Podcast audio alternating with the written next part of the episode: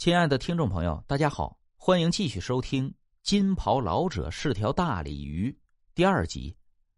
鲤鱼似乎快没了力气，原本深邃的眼神变得有点暗淡无光。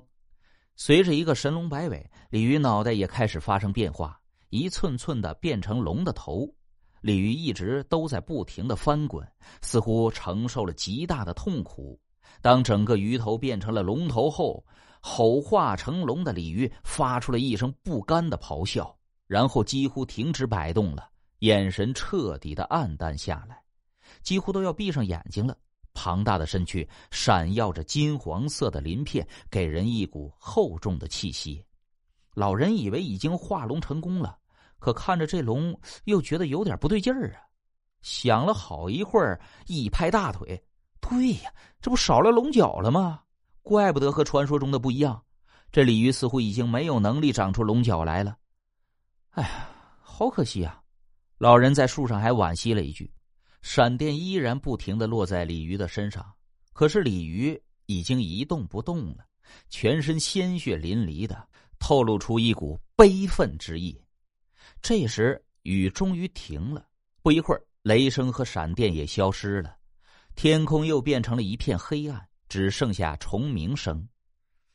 也不知道那鲤鱼是不是死了，就差最后一步了呀！老人心里久久不能平息。第二天天刚亮，老人就下树了，准备原路返回家。刚走了一段路，老人就看到前面的树叶上面躺着一条水桶大的鲤鱼，吓了一大跳。仔细一看，这鲤鱼全身是伤，嘴巴微微蠕动。难道？昨晚的闪电把湖面其他的鱼都给电着了，有的鱼跳到了岸上。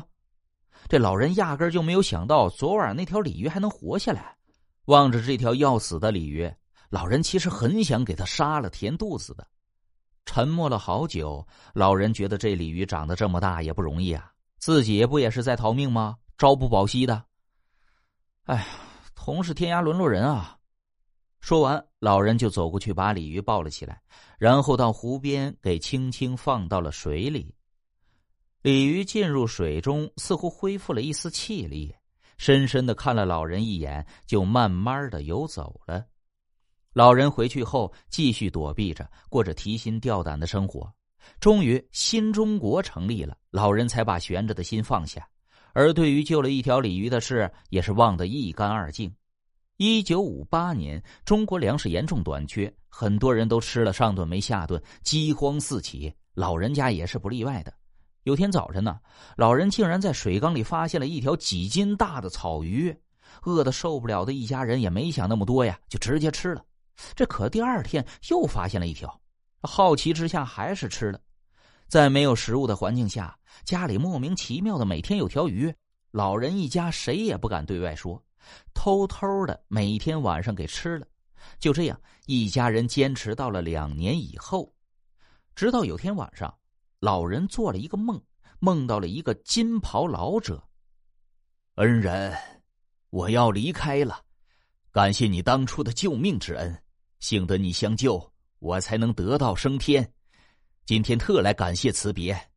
说完，不等老人回过神来，老者就化为一条金龙飞走了。这时候，老人醒来才想起来，曾经救过一条鲤鱼，那条鲤鱼竟然就是化龙的那条，这体型差距也太大了吧！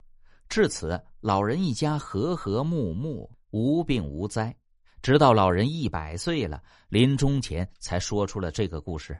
最后，他说他又梦到那条鲤鱼了，化身为龙来告诉他，叫他准备好，要来接他过去了。